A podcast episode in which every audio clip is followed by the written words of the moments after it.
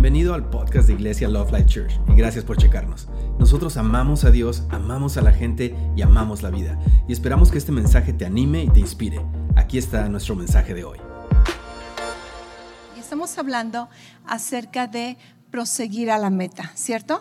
Proseguir a la meta. El apóstol Pablo nos dice en Filipenses, prosigo a la meta. Dice, me olvido de, de lo que está atrás y me extiendo para alcanzar la recompensa, alcanzar el premio que tenemos hacia adelante en, en Cristo Jesús.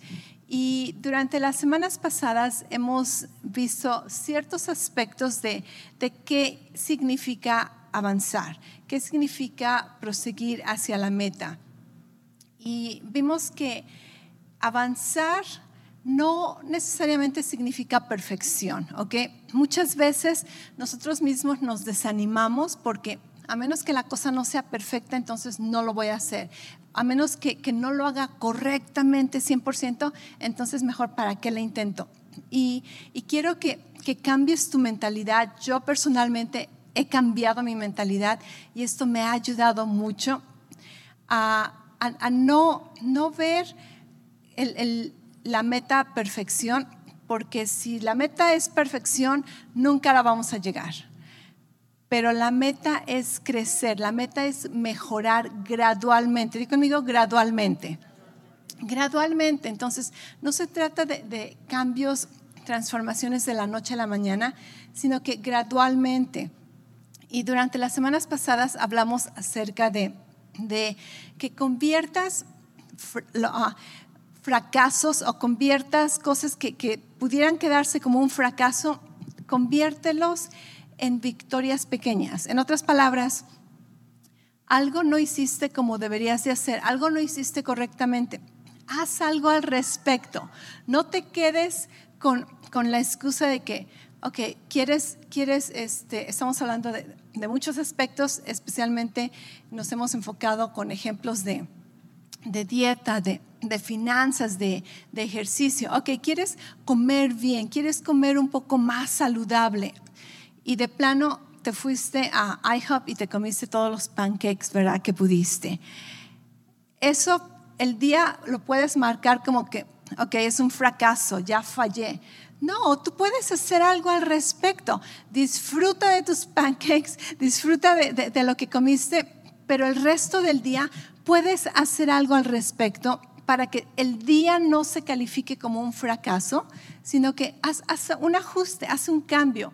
Llegaste tarde al trabajo, ok, no, no lo pongas como que, ok, fracasé el día de hoy. No, ¿qué te parece si, si te tomas un, descanso de, lunch corto, si procuras ser más productivo, si, si, te sales del trabajo un poquito más tarde, ok, cambia algo, no, no hagas la excusa de que, ok, pues ya lo eché a perder, ya fracasé, a la goma con, con avanzar. No, tú puedes cambiar, tú puedes hacer algún ajuste. Estos se llaman victorias pequeñas. Y entonces, en lugar de, de calificar el día como un fracaso, hiciste algo correcto. Les explicaba a las mujeres que pon tú en la mañana, no pude hacer ejercicio, no quise hacer ejercicio, se me pasó a hacer ejercicio y puedo decir, ¿verdad?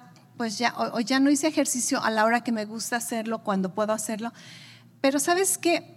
En, la noche, cuando te estás lavando los dientes, puedes hacer algunas lagartijas ahí en el lavabo, puedes hacer algunas sentadillas en la cocina, en lo que esperas este, el microondas, ¿verdad? Puedes hacer algo.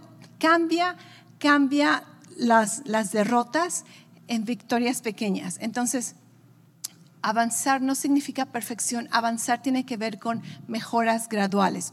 Y cuando estamos hablando de, dieta, de ejercicio, de, no gastar tanto dinero, si, te gastaste el dinero que no querías gastarte, proponte, ¿verdad? Ponerte lo, otro en, una alcancía, ahorrar algo, no sé. No se trata de castigarte a ti mismo, ¿ok?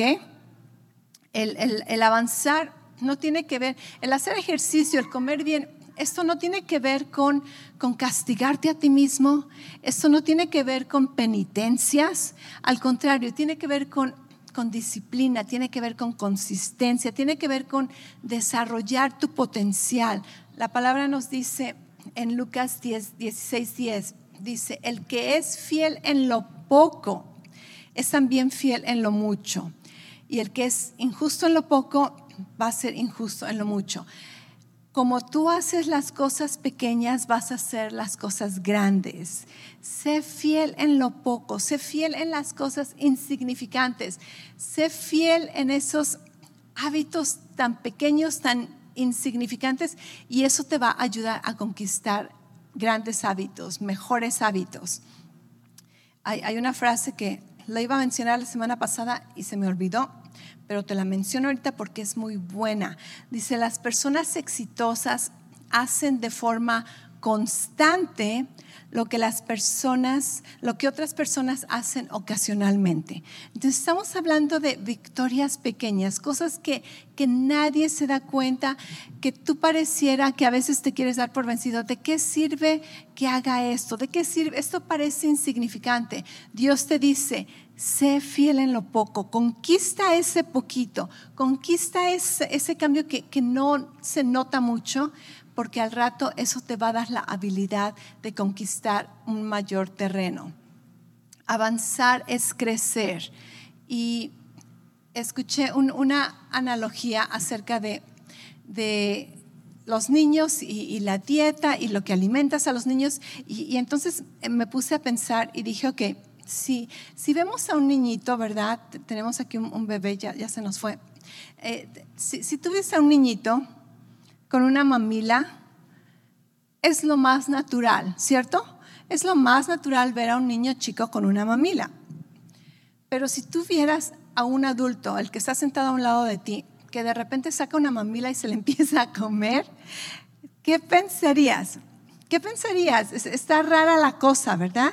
¿Por qué? Porque reconocemos que, que conforme vas creciendo, la dieta cambia. Cuando están chicos, la Biblia nos dice, los bebés se alimentan de leche. ¿Por qué? Porque no pueden masticar el bistec, ¿verdad? Dice, pero cuando estamos más grandes ya nos alimentamos de, comida más densa, más sólida, que puedes masticar. Y, esto me, hizo pensar con nuestra dieta espiritual, donde muchas personas son cristianos por años y su dieta espiritual sigue siendo esa mamila sigue siendo esa leche. De vez en cuando abres la Biblia, de vez en cuando uh, pasas tiempo leyendo, no puedes ni siquiera leer los proverbios por, un mes. Tu, tu dieta espiritual consiste en el post que ves en Facebook, si alguien puso un versículo, ese es el versículo que leíste toda la semana. Entonces, queremos crecer, queremos desarrollarnos, queremos avanzar, pero tu dieta espiritual sigue siendo esa mamila. Es tiempo de que agarres el bistec, es tiempo de que agarres la comida más sólida. Y si quieres crecer espiritualmente, entonces tu dieta espiritual tiene que crecer. Tu dieta espiritual. Y bíblicamente no se nos dice literalmente que leamos la Biblia. ¿Sabías esto? Literalmente no se nos dice que leamos la Biblia, pero sí se nos dice que meditemos en la palabra de Dios día y noche, que esté delante de nuestros ojos, que, esté en, nuestra boca. ¿Sabes por qué no se nos dice que, leamos la Biblia todo el tiempo? Porque no existía una Biblia cuando la Biblia fue escrita. No existía una Biblia por, por, cientos de años. ¿Sabes que, que, la Biblia como la conocemos este, fue puesta como Biblia? unos 300, ah, 400 años después de que Jesucristo resucitó. Así que la, iglesia primitiva por cientos de años no leían su Biblia diariamente, pero ¿qué hacían? Se congregaban, leían las epístolas juntos y ponían tanta atención cuando estaban escuchando lo que se les predicaba, porque esa era su Biblia. Y, no sé si algunos anotaban ah, este, notas, ¿verdad? porque no, muchos eran literarios, no, no, no, sabían leer, muchos no sabían escribir. Entonces imagínate con cuánta atención no ponían, no, no escuchaban los mensajes. A mí me, me da risa cuando veo películas o programas de televisión donde de un, espía o, esos agentes, ¿verdad?, secretos, le- les dan un- una dirección o les dan una clave y, y le dicen, ok, ¿dónde está la dirección? Este, y bla, bla, bla, y les dicen un tanto de números y no los anotan nada, y así como que de plano se los aprendieron. Y obviamente es televisión, ¿verdad? Pero, pero a mí me da, me da mucha risa eso de que si yo fuera ese tipo de agente o de espía, yo necesitaría una pluma, anotarlo, anotarlo en, en la mano o algo, pero, pero en las películas ellos no necesitan, se lo memorizan, aunque sea un número de 20 dígitos, ¿verdad? Una clave, un password para, para la computadora, 20 dígitos y se los memorizan. Y yo digo, no, eso no sucede en la vida real. Pero si yo te tuviera que dar un teléfono, me dirías, pastora, necesito ese teléfono y te voy a dar un, un- número importante, te voy a dar una dirección que necesitas. ¿Te quedarías solamente escuchando con los brazos cruzados, así como, ok, dime el teléfono? No, ¿cuántos de ustedes sacarían un- una pluma, el teléfono, anotarían, ok? Entonces, con, esa expectación, con, e- con ese interés, tenemos que aprender a, recibir de la palabra de Dios. Si tú no vas a leer, ¿verdad? Todo el, el proverbio, capítulo 1, capítulo 2. Ok, agárrate un proverbio y memorízalo o medita en él durante todo el día. Los versículos que utilizamos en los servicios, memorízalos o medita en ellos, anótalos cambia tu dieta espiritual. ¿Quieres crecer espiritualmente? Cambia tu dieta espiritual. Crecer es avanzar, o más bien avanzar es crecer. Vemos, vimos que, que la fe y la paciencia no son cosas pasivas, es algo que, que requiere hacer. Ah, nuestro pastor nos decía esta mañana que la mayoría de cristianos viven como esclavos en el desierto. Esta es una analogía al pueblo de Israel que por 40 años se la pasaron dando vueltas a un monte en el desierto en lugar de ir a conquistar la tierra prometida. Y dice, la mayoría de, cristianos viven en el desierto con mentalidad de esclavos y están contentos, están cómodos, están conformes. Dice, pero Dios nos ha llamado a poseer la, tierra prometida, la- las promesas que, Él tiene para nosotros. Entonces yo, pensé y dije, ok, entonces avanzar no solamente es, es crecer, no solamente es mejorar, es también adoración. Cuando yo avanzo, cuando yo crez, crezco, crezco, cuando, cuando me, me estiro hacia adelante, es una manera de adorar a Dios. Y, y nuestro pastor también nos dijo, el, no avanzar, obviamente no lo dijo literalmente así, pero el no avanzar es robarte a ti mismo de lo que Dios te, ha prometido, de lo que Dios espera de ti. Y dije, wow, el no avanzar es robarme a mí mismo y, al mismo tiempo, en cierta manera, como que defraudar a Dios por todo lo que Él espera de mí y- y yo no avanzo para nada.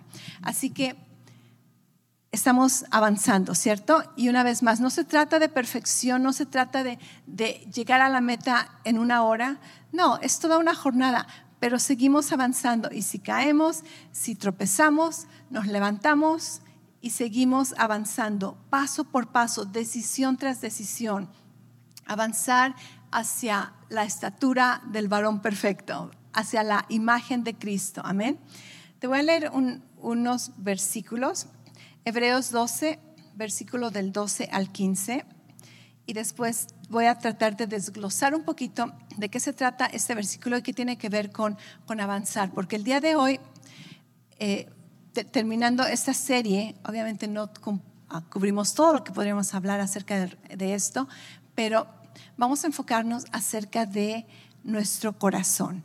Porque avanzar también requiere el que yo guarde mi corazón para llegar al final con un corazón completo, con un corazón sano, con un corazón que, conforme al corazón de Dios. Hebreos 12, del 12 al 15.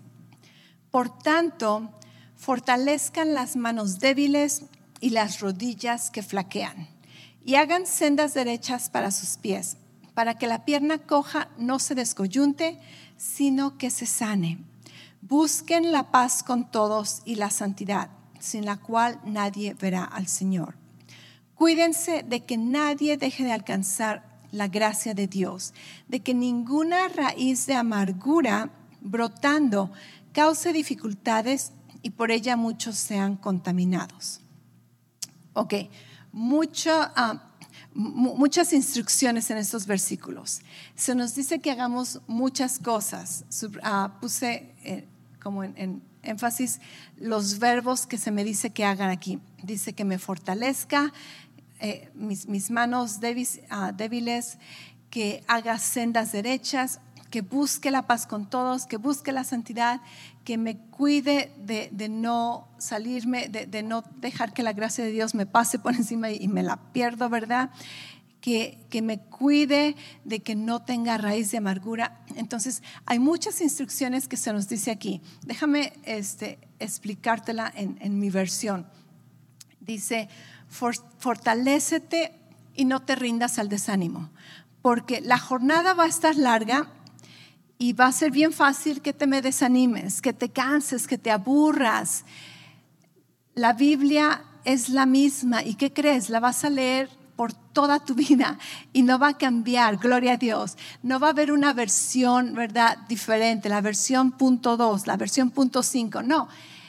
Y, y a veces diríamos, oh, tengo que leer la Biblia otra vez, pero gloria a Dios que la palabra de Dios es eterna y lo que tú pensaste que ya sabías, te va a sorprender otra vez. Entonces, pero muchas veces pudiéramos pensar que, que la vida cristiana es así como monótona o aburrida, el Señor nos dice, levanta esas manos caídas, levanta esas rodillas cansadas. En otras palabras, no te me desanimes, no te quedes.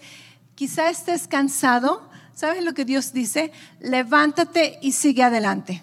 Levántate y sigue adelante. Después dice, sigue, ah, dice, haz, haz, tus sendas derechas, dice, para que el pie que, que, está herido no se descoyunte, al contrario se sane. Esto me, me sorprende que Dios dice, mientras más avanzas en los caminos derechos del Señor, mientras más, más avanzas, vas a ser sanado. Dice, vas a ser sanado. E, ese pie que estaba, ese tobillo que estaba dolorido, sigue avanzando. Dios promete que vas a ser sanado. Y nosotros diríamos, ok, estás lastimado, pues descansa, ¿verdad? Quédate allí un rato. Y Dios dice, no, tienes que seguir avanzando. Y en lo que tú avanzas, dice, vas a ser sanado. Después nos dice que busquemos la paz con todos. Eso quiere decir, asegúrate que tu relación con las personas está correcta. Eh, de lo que queda de ti, tú busca la paz con todas. No siempre vas a tener paz con todos, pero lo que está de tu parte, busca la paz con todos. Y después dice, busca la santidad. Eso tiene que ver, busca la paz con todos, asegúrate que la relación con las personas está correcta y asegúrate que tu relación con Dios está correcta. Busca la santidad. Después nos dice, este, cuídate de que nadie, ah, cuídense de que nadie deje de alcanzar la gracia de Dios. Y esto me, da la idea de que, de que la gracia de Dios sigue avanzando. Y, y, si yo me quedo parada, me voy a perder de la gracia de Dios para este día, para esta oportunidad, para esta relación, para, para esta actividad que puedo hacer. El chiste es seguir caminando con la gracia de Dios, amén. No, no, que vamos a perder la gracia de Dios, no, no, esto no está hablando acerca de, tu salvación, esto no está hablando de, tu relación con, Dios en cuanto a, que si, si eres salvo, si no eres salvo, esto está hablando del caminar de la fe. La gracia de Dios está allí para cada día, sus misericordias son nuevas cada mañana, amén. Y, si nos quedamos ah, parados, entonces nos estamos perdiendo de, lo que Dios puede hacer a través de nosotros, en nosotros, con, con esa gracia. Así que seguimos adelante, más allá del dolor, más allá de las heridas del pasado, debemos seguir adelante. ¿Por qué? Porque la gracia de Dios ha cubierto el pasado, ¿cierto? ¿Cuántos están agradecidos de que la gracia de Dios ha cubierto tu pasado? Y tus heridas y, tus fracasos los ha sanado, los ha restaurado. Quiere decir que la gracia de Dios perdona, olvida el pasado y se extiende hacia adelante. Tenemos que hacer lo mismo, seguir hacia adelante. Y después dice que cuidemos de que ninguna raíz de amargura empiece a crecer. ¿Sabías que las raíces de amargura pueden crecer en tu corazón? Y aparentemente no hay nada, nadie se da cuenta, muchas veces ni tú te das cuenta, todo está bien, pareciera que, no hay ningún problema y de repente brota una planta, de repente brotan esas, ah, esas ah, hojas de amargura. ¿Y qué dice? Que, que esta raíz de amargura no solamente va a lastimarte a ti, puede contaminar a muchas personas. Y de esto quiero que nos enfoquemos el día de hoy acerca de semillas de amargura. Durante esta serie hemos estudiado algunos aspectos de, la vida del rey David y si tú no conocías, si tú no conoces mucho de, la historia del rey David, yo te recomiendo que leas el libro de Primera de Samuel, Segunda de Samuel. Es, es mejor que cualquier novela que vas a encontrar. ¿okay? Muchísimo que aprender, muchísimo. Si solamente lo quieres leer como historia, léelo, está buenísimo. Drama, te, lo garantizo. Te digo, mejor que una telenovela. Este, pero, pero es una historia fascinante simplemente conocer la historia. Es una historia obviamente muy profunda que puede ministrar mucho a tu vida, puede instruirte bastante, pero hemos estudiado algunos aspectos acerca de, de David desde que empezó como jovencito, cómo fue ungido y sabemos que, él fue ungido desde joven para ser rey, ¿ok? Entonces, ser rey era el destino que Dios tenía para, para David. Y durante estos, ah, estos libros en el, Nuevo, en el Antiguo Testamento, conocemos un poco acerca de la jornada de cómo David finalmente llegó a cumplir ese destino. Y vemos que, no fue nada, nada fácil. Eh, David tuvo que batallar muchas semillas de amargura que tenía en su corazón y tuvo que desarraigar muchas de esas semillas de amargura, tuvo que, asegurarse que, no florecieran, que, no crecieran. Y este, David sufrió muchas heridas de rechazo que fueron la causa para que él batallara mucha inseguridad. Si te acuerdas, lo vimos en, en mensajes anteriores, su papá Isaí ni siquiera lo consideró como que él pudiera ser un, reino, así, un rey. Así como que, no, de, plano David para nada, mejor ni lo invitamos, ¿verdad? Que ni se entere, que ni se entere que hay una posibilidad. Y imagínate esto, ¿cómo te sentirías tú? así como que, qué mala onda, ¿verdad? Qué mala onda, puros cuates y a mí no me invitaron a la ceremonia. Después vemos en, diferentes ocasiones cómo su hermano mayor, Eliab, lo, menospreciaba, lo humillaba y, un niño chiquito siempre quiere tener la aceptación del hermano mayor, especialmente cuando el hermano mayor es muy cool. Y Eliab era muy cool. Eliab era muy guapo. Eliab era un hombre de guerra. Eliab estaba bien punchado. imagínate David, así como que, wow, Eliab es lo máximo. Y el diablo hace sentir mal, lo humilla, lo pone en vergüenza delante de la gente. Después vemos que Saúl, el rey a quien David servía fielmente, lealmente, lo, lo, envidia, al rato quiere matarlo, se la pasa como, como unos 15 ah, años queriendo matar a David. Imagínate, imagínate si no había oportunidades de que David tuviera semillas de amargura en su corazón. Semillas de amargura. Hay, una frase este, que cuando estaba escribiendo esto me, acordé de esa frase de este filósofo famoso que se conoce como Master Yoda. Dice, dice, el miedo es el camino hacia el lado oscuro. El miedo lleva a la ira, la ira lleva al odio, el odio conduce al sufrimiento. Y eso le pasó al rey Saúl. El rey Saúl tuvo temor de inseguridad de que David fuera mejor que él, al rato ese temor se convirtió en envidia, al rato esa envidia, enojo se convirtió en odio, al rato David, eh, Saúl está torturado por, por espíritus malignos, abrió la puerta a una, una tortura, a una opresión espiritual y, y quiere la muerte de David, cuando David no ha hecho nada malo. Entonces vemos que, que David tuvo muchas oportunidades de, amargarse David tuvo muchas oportunidades de darse por vencido y decir, ¿sabes qué? A la goma con, con, servir al rey, a la goma con, con querer ser rey. Pero ah, Dios le decía, ¿verdad? Levanta esas manos caídas, endereza esas rodillas este, que están todas cansadas, que ya no quieren avanzar. Dice, sigue avanzando, sigue avanzando. Tengo un destino para ti, tengo una promesa para ti. Después vemos que David fue engañado y traicionado. Cuando estaba escribiendo estas cosas, honestamente, casi me pongo a llorar. Así pensando en David, pensando en, su posición, dije, wow, qué vida tan difícil tuvo que, enfrentar. Mira las ocasiones que se nos cuenta que David fue traicionado. Estas son solamente las que conocemos, quién sabe las que no conocemos, ¿verdad? Son ejemplos que, conocemos en la palabra de Dios.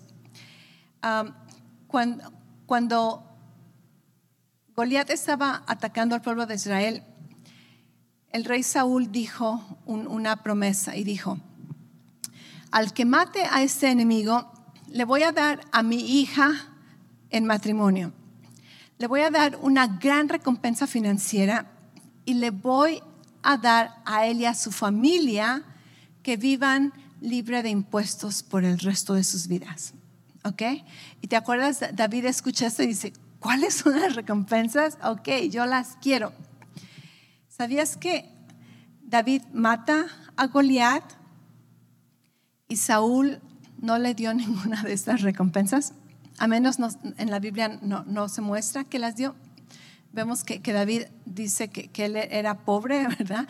Cuando piensa en casarse con la hija del rey. Y después el rey dice, mm", dice, eh, la Biblia, súper interesante, dependiendo qué versión leas, pero dice que el día en que le, en el tiempo en que le debería de dar a su hija, otros se refieren como el día de la boda, se la da a otra persona. Imagínate la decepción de David que él está pensando, wow, me voy a casar, ok, ese es el día de, mi matrimonio. Y le dan tu futura esposa a otra persona. Piensa en, la humillación, en la vergüenza, en la desilusión, ok. Entonces Saúl le, falló con, con, el trato. Después, en, la Biblia nos dice que, que un edomita, cuando Saúl lo estaba persiguiendo para querer matarlo, una persona lo delata con Saúl, de hecho no solamente una persona, tres personas, pero una persona que lo delató y dijo, oh, David anda por, por, este lugar y, fue a ver unos sacerdotes. Este delato, esta traición, causó que 85 sacerdotes y toda la gente de ese pueblo fueran asesinados por, por el rey Saúl que estaba atormentado, te digo, este, espiritualmente y mentalmente. Estaba, estaba mal, abrió la puerta al lado oscuro. Después, este, David fue traicionado por su mismo ejército. En una ocasión, el ejército está bien cansado y les ah, se enteran que, todas sus posesiones, sus esposas, vinieron y se las robaron y el ejército, en lugar de enojarse en contra de, los enemigos que les robaron todas sus posesiones y se llevaron a sus familias, se enojan en contra de David y, dicen, hay que matarlo, como si eso solucionara el problema. Hay que matar a David. Su propio ejército, sus propios amigos que han estado con él por años, quieren, quieren matarlo. Después vemos que, que, su esposa lo desprecia porque él está adorando a Dios y, danzando delante de Dios y, la esposa le da vergüenza a eso. Vemos que, que uno de, sus, ah, de sus consejeros de confianza, Aitofel, lo traiciona. su hijo Absalón lo traiciona, su otro hijo Adonías lo traiciona. Su, esposa, su familia, sus, conocidos. ¿Cuántas personas no traicionaron a David? y lo engañaron y le fallaron. Imagínate cuántas heridas. Ahora, David no era perfecto, la Biblia no nos muestra que era perfecto, nos muestra de hecho muchos de sus errores, pero en muchas de estas acciones él no había hecho nada malo, él no había hecho nada malo, excepto con, con Aitofel, ¿verdad? Eso pareciera que, es como venganza porque era el abuelito de, de Betsabé, entonces, ok, te digo, mucho drama en esta historia. Entonces vemos que que, David, aunque era este hombre valiente guerrero y, bien, este, que, no le tenía temor a los enemigos, ¿sabías que cuando tiene que ver con la traición, con las heridas de inseguridad, con semillas de amargura, conocemos otro aspecto en la vida de David y conocemos a un hombre que no busca la venganza, que, va con Dios y dice, Dios, tú hazme justicia que, no, se, no, no se enoja en contra de los enemigos y pudiera hacerles algo. Él es un valiente guerrero, él sabe cómo defenderse, él sabe cómo hacer guerra. Pero cuando tiene que ver con las personas que lo lastimaron, él se refugiaba en Dios y él decidía perdonarse, perdonar a otros. Y así como la Biblia dice, él cuidó que ninguna raíz de amargura creciera en su corazón. Esto me sorprende, esto es, algo de admirar. David no, no buscó este, vengarse de, sus traidores, no devolvió mal mal por mal. Él descansaba en Dios. ¿Sabías que en dos oportunidades la Biblia nos dice que en dos ocasiones él tuvo la oportunidad de matar a Saúl? Piensa en esto. Muchas veces solamente leemos historias de la Biblia, pero ponte en su lugar, ponte en su lugar. Se te dice que tú vas a ser el siguiente gobernador de, la nación o, del pueblo.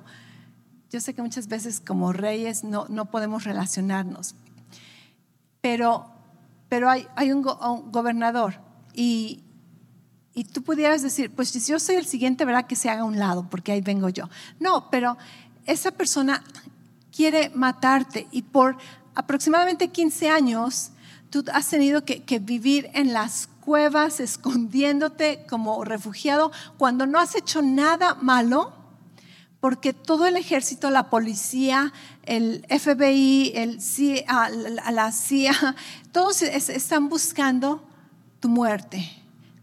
Piensa en eso, así como que es, es tan grande la cosa. Y de repente un día tú tienes la oportunidad de, matar a tu enemigo. ¿Y sabes qué hizo David? Él dijo, no voy a tocar al ungido de Dios, que, Dios se encargue, pero no, no lo voy a hacer. Y después otra vez tienes la oportunidad y todos tus amigos te dicen, ¿qué no ves que es Dios el que te está dando esta oportunidad de, vengarte, de, finalmente, si, si, lo matas, finalmente puedes llegar a ser rey? De todo esto se trata, de que tú llegues a ser el rey. Y David dice, no, si Dios quiere que sea rey, Dios me va a poner como rey, pero yo no voy a, ensuciarme mis manos, yo no voy a jugar sucio, ¿verdad? En dos ocasiones él pudo deshacerse de su enemigo, pero prefirió seguir huyendo, seguir escondiéndose sin haber hecho nada malo, esperando en Dios. Y algo que, algo que, me gusta es en, Salmo 3, versículos 5 y 6. Algunos de ustedes conocen este versículo. David dice, yo me acosté y me dormí, desperté, pues el Señor me sostiene. No temeré a los diez millares de enemigos que se han puesto alrededor de mí. Y, y, dije, ok, ¿sabes que Yo he confesado a veces estos salmos, hay canciones, no sé si conoces esta canción, no temeré a diez millares de gente, ¿verdad? Que hagan sitio contra mí. Nosotros lo cantamos y, no tenemos ni idea de lo que estamos hablando. Es, es, una, es una analogía. David literalmente se acuesta en una cueva y y sabe que hay millares de soldados buscándolo. Millares. La Biblia nos dice que, eh, todo el ejército de Israel, y él está escondido en una cueva diciendo, me voy a acostar, me voy a dormir, porque Dios me, hace vivir confiado. Y después en la mañana se despierta y dice, ah, me acosté, dormí y desperté porque el Señor me sustentaba. Dice, no voy a tener miedo, no, a 10, no a 100, a millares de, ejércitos que, me rodeen. Piensa en esto, así como que, wow, es, difícil ponernos en, este, en este lugar. Y, lo, que, lo que me gusta es que aquí está Saúl con todo el ejército respaldándolo y él está atormentado espiritualmente por el odio, por la envidia, por la inseguridad. Por otro lado está David en una cueva que pareciera ser lo más incómodo y él se duerme en paz. Él se duerme en paz, confiado en Dios, sin ensuciar su, su corazón, sus manos, guardando su corazón. Esto es algo de admirar, pero más que de admirar, esto es un gran ejemplo para nosotros que aprender. Y, y, lo que te quiero exhortar el día de hoy es de que, de que no pierdas tu visión, no dejes de avanzar por lo que la gente te hace o no te hace. Todos vamos a tener oportunidad de ofendernos, todos vamos a tener oportunidad de desilusionarnos. Si alguna vez te han lastimado, te han, herido, te, han defraudado, sabe que, no eres el último, no, no has sido el primero, ¿ok? Es de humanos. Si tú nunca has sido herido por alguien amado, prepárate, prepárate porque te va a suceder. Te va a suceder. Las personas que, te aman te pueden fallar. Las personas que no te aman te van a fallar. en, todos vamos a tener oportunidad de ofendernos, de desilusionarnos. Va a haber gente que, busque lastimarte voluntariamente, va a haber otros que simplemente te van a lastimar, te van a decepcionar inconscientemente, sin, sin saberlo. Pero tú no puedes utilizar esas excusas para decir, aquí me quedo, ya no voy a avanzar, soy una víctima me trataron muy mal, si supieras lo que me ha pasado, no necesitamos saber, lo sabemos, porque a todos nos ha pasado. ¿Qué vas a hacer al respecto? Dios te dice qué vas a hacer al respecto. Él te dice, levanta las manos cansadas. Ok, ah, ya se me... Levanta las manos cansadas. Endereza esas rodillas endereza, no, no, no te empieces a, apachurrar, endereza las rodillas. Pero es que estoy lastimado. Sigue avanzando, así te vas a sanar, así te vas a sanar. Y en lo que sigues avanzando, asegúrate que estás en paz con los de tu alrededor. Y asegúrate que tu relación con Dios está correcta. Y en lo que sigues avanzando, checa que no haya raíz de amargura en tu corazón porque no solamente te va a lastimar a ti, no solamente te va a dañar a ti, te va a robar a ti, va a terminar contaminando a muchos. Prosigue a la meta, prosigue a la meta, guarda tu corazón. David guardó su corazón. David guardó su corazón. Si alguien tenía oportunidad de rendirse, de hacerse la víctima, de terminar amargado, de terminar con un corazón lleno de, lleno de odio, lleno de, de ah, ah, ¿cómo se dice? Cuando eres un cínico, cuando te vale todo, este, eso.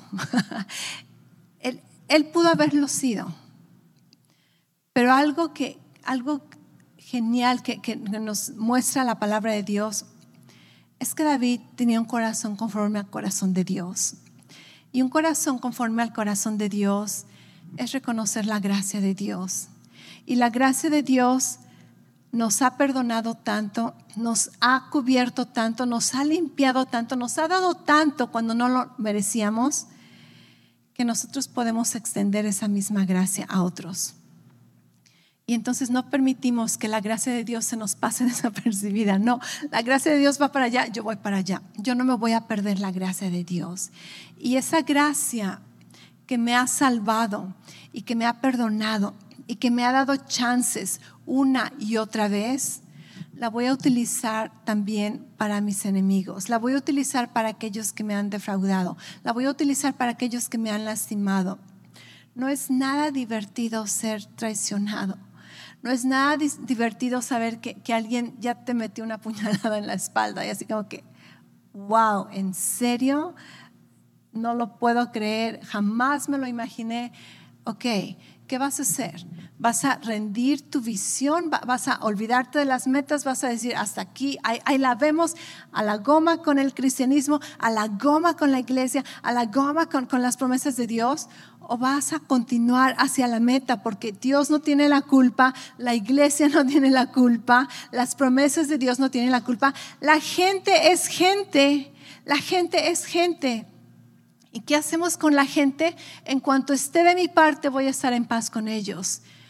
Y voy a permitir que la misma gracia que me mantiene seguir avanzando, la voy a expander a otros. No es fácil, déjame decirte, no es fácil. No es fácil perdonar, pero tampoco es fácil vivir amargado. Escoge, como dicen, escoge tu difícil. Es difícil perdonar, y es difícil vivir amargado. ¿Cuál difícil vas a escoger? Es difícil seguir avanzando cuando estás lastimado, cuando tienes un pie torcido. ¿Alguna vez has torcido el pie? Yo me he torcido el pie. Y sabes que de vez en cuando la, cicatriz, ¿cómo le llaman? Es, esa scar tissue, como que tejido de, de cicatriz interno, de vez en cuando así como que me recuerda, de aquel día que me torcí el pie.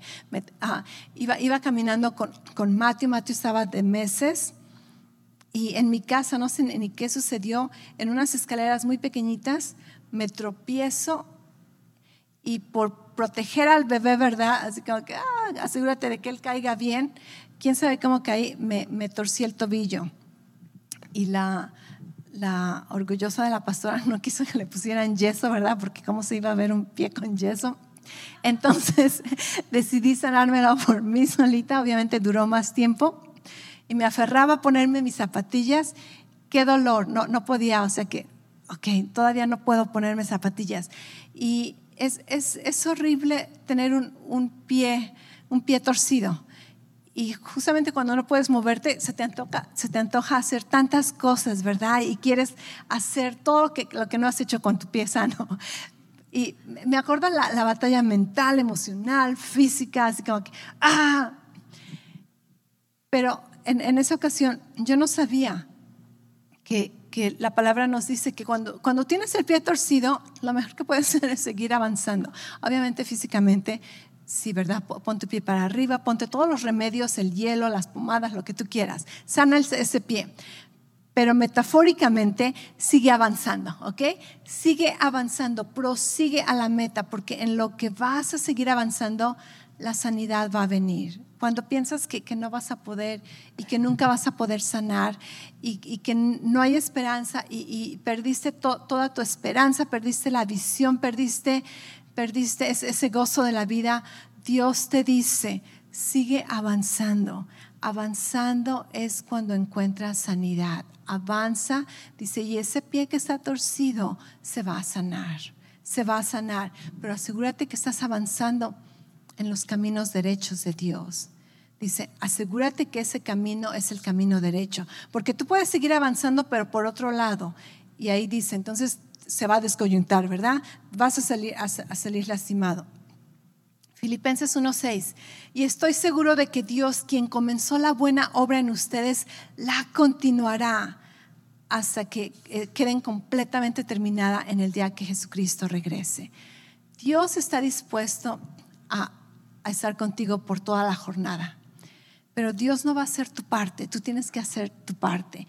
Y nuestra parte es avanzar. Entonces no busquemos, no busquemos excusas para fallar, para detenernos.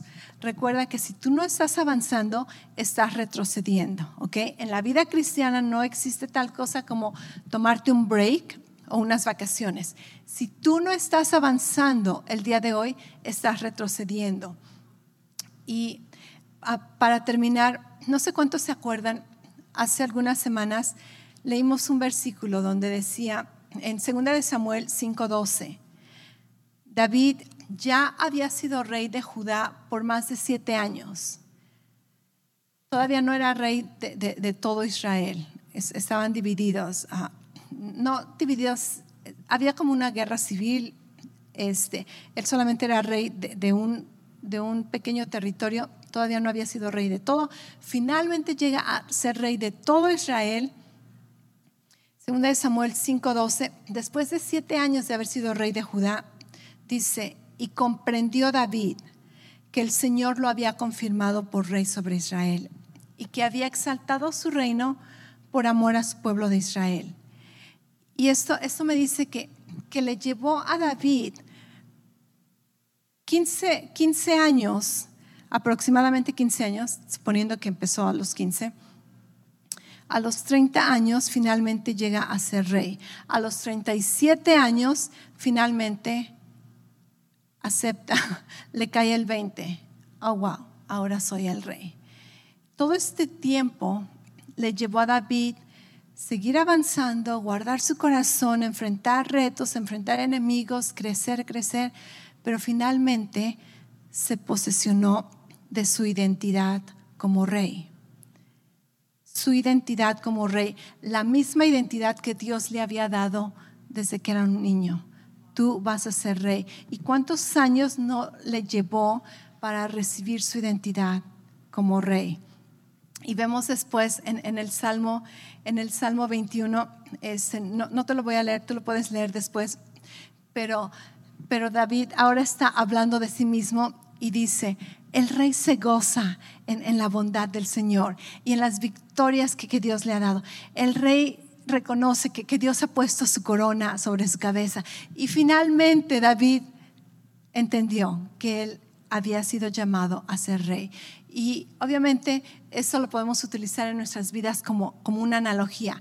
Desde el momento que, que, tú naciste, Dios te predestinó para que fueras su hijo, para que caminaras en su identidad, para que te apoderaras de sus promesas, para que camines en esa vida y vida abundante que Jesús vino a darnos. Y a veces nos lleva años, nos lleva muchos años, muchas jornadas, muchas experiencias hasta que un día finalmente nos cae el 20 y decidimos, wow, soy un hijo de Dios, soy perdonado, soy redimido, soy sanado.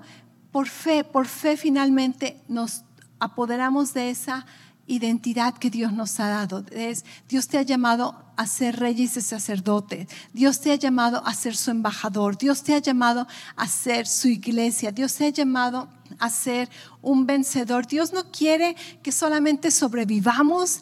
Dios quiere que vivamos como vencedores. No, no solamente vencedores, más que vencedores. Más que vencedores. Entonces, Sigue avanzando, apropiate de tu identidad. Cuando sabes quién eres, sabes qué hacer. Y cuando recibimos esa identidad que Dios nos ha dado, podemos verdaderamente empezar a, cumplir nuestro destino tal como David finalmente pudo cumplir su destino. Voy a terminar leyéndote este mismo versículo de Hebreos, pero en la versión de uh, The Message Bible y obviamente es traducción del inglés al español. Es una, una versión parafraseada y me encanta como dice. Dice, así que no te quedes cruzado de brazos, no más arrastrar los pies. Despeja el camino para que los corredores de larga distancia, para que ah, despeja el camino para los corredores de larga distancia, para que nadie tropiece ni se caiga, para que nadie se meta en un agujero y se tuerza un tobillo. Dice, ayúdense unos a otros y corre hacia ello. Corre hacia la meta, sigue avanzando. Nuestro pastor nos dio una palabra a principio de año, nos dijo que este año nuestro tema era no rendirnos, no rendirnos. Cuando, cuando tú recibes una palabra de no rendirte, quiere decir que va a haber muchas oportunidades para rendirte. No te rindas, no te rindas. Guarda tu corazón, guarda tu corazón y prosigue hacia la meta. Gracias otra vez por escucharnos. Para oír más mensajes alentadores como este, asegúrate de suscribirte y checar nuestro canal de podcast para escuchar episodios anteriores. Si te gustó lo que recibiste, por favor considera calificarlo y compartirlo con tu familia y amigos.